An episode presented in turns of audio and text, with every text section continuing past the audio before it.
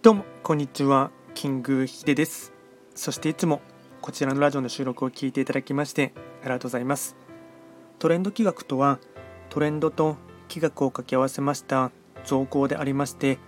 主には旧世企画とトレンド流行社会情勢なんかを交えながら毎月定期的にですね運勢とあとは開運コードなんかについて簡単にお話をしております。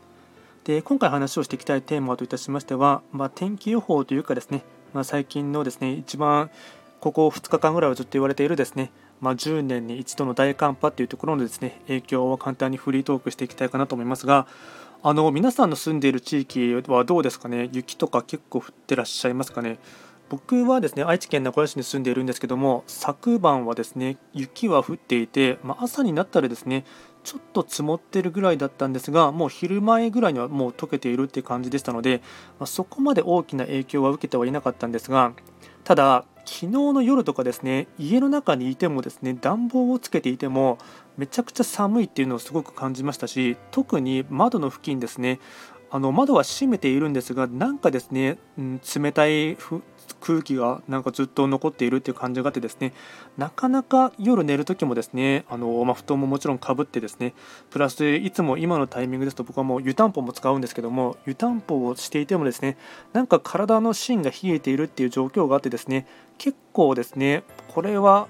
厳しいなというところをですね肌感覚でも感じたところでもありましたしあの水道管とかですねあの、ま、破裂しないかなというか凍ってですね止まらないかなというところですね結構ビクビクしながらですね過ごしていたところではあります。で朝起きてニュース見るとですねあの、ま、やっぱり北海道とかですね山越地方とかあとは中部京都とかでもですね電車が止まっているっていうのを見ましたし日本海側とかはですね相変わらず雪が降っているというところがありましたので停電している地域があるのがですねやっぱり実際の生活をしているとですね大変かなと思いますしあとは雪かきをですねしないとですね生活ができないというところはですね本当に体力勝負だなっていうのも思いますしやっぱりですねその1日だけの雪かきだけだったらですね別にそこまで大変ではないかもしれませんがそれが毎日ですねあるって思うとですね本当ちょっと個人的にはゾッとするっていうところがありますのでやっぱりですねその辺りは寒い地域にはあまりですね個人的には住みたいなとは思わないところもあってですねあのまあ、今後の人生設計も含めてですねあったかい地域の方にできる限りはですね住んでいきたいかなと思っています。ただですね、えっと、今日午前中にですね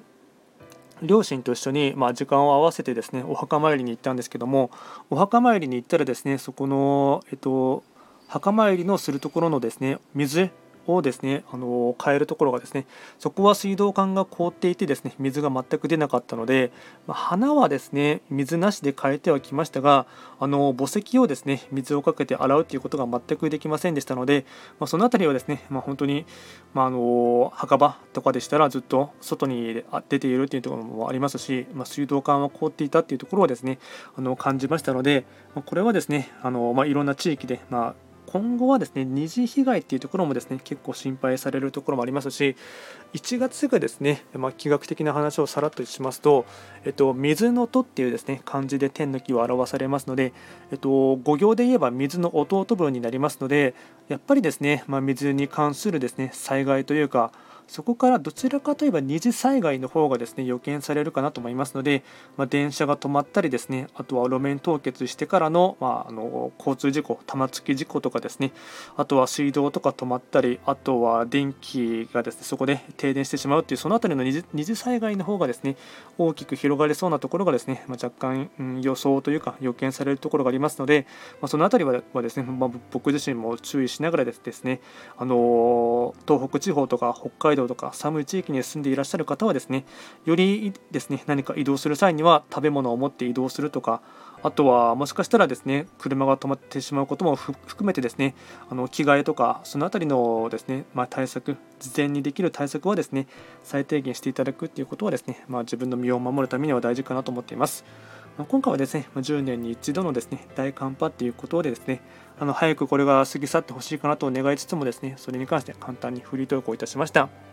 今回も最後まで聞いていただきましてありがとうございました。